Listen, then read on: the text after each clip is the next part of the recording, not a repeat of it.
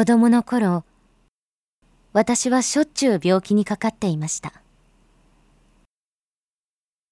何かの行事が近づくたび、いえ、何の行事がなくても突然熱が出たり咳が出たりする。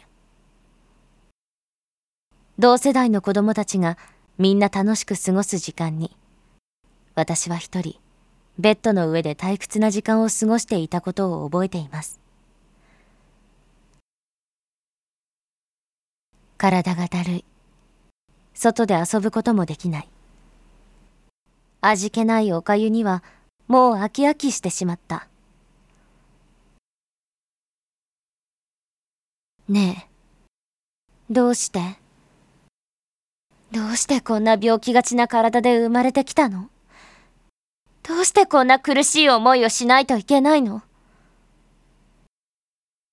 それをお母さんに聞くことはできませんでした。ですから何かの折にお医者様が往診に来てくれた時、ベッドの上でその疑問を口にしてみたことがあったのです。その時、どんな答えが返ってきたのか。今振り返ってみても難しい話でした。けれどその答えには到底納得することができませんでした。病気とは悪ではない。そのような趣旨の内容でした。皆さんはどう思われますか？ええ、そうでしょう。そんなこと信じられるはずもありません。きっと、ご自分の医者としての能力が低いことを隠すため、わざとそのようなことを言っているのでしょう。期待外れもいいところでした。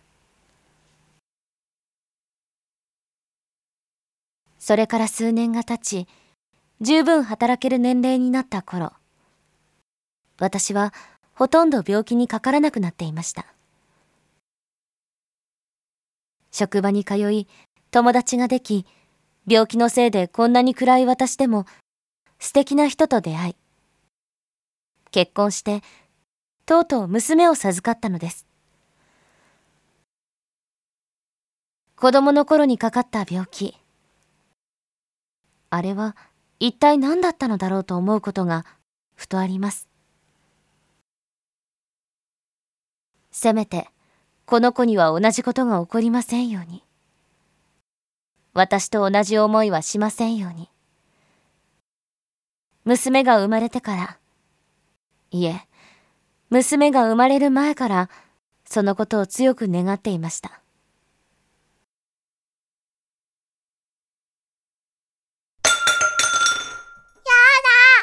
やだ聞き分けのないことを言わないの。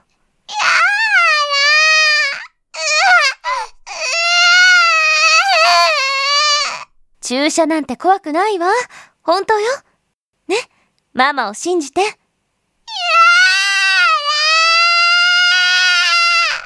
もう、そんな大声を出してご近所に迷惑でしょう。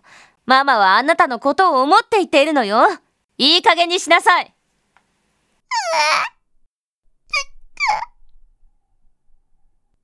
いい？ママはね、あなたと同じ頃はね、病気にばっかりかかっていたの。病気になっても何一ついいことなんてないわ。苦しいし、お友達と遊ぶこともできないし、好きなこともできない。そんなの嫌でしょ？あなたにはそんな思いをしてほしくないの。ね？ママの言うことわかる？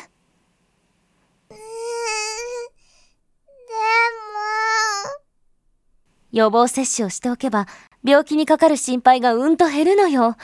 それにあなただけじゃない。みんな予防接種をしているのよ。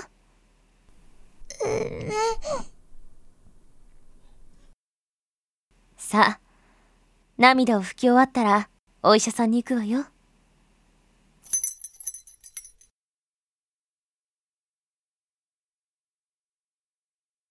私の私の極めて常識的な行動その行動に至る思考。そのどこかに間違いがありましたか？100万分の1嘘みたいな確率。よくわからない。目の前の小さな墓石。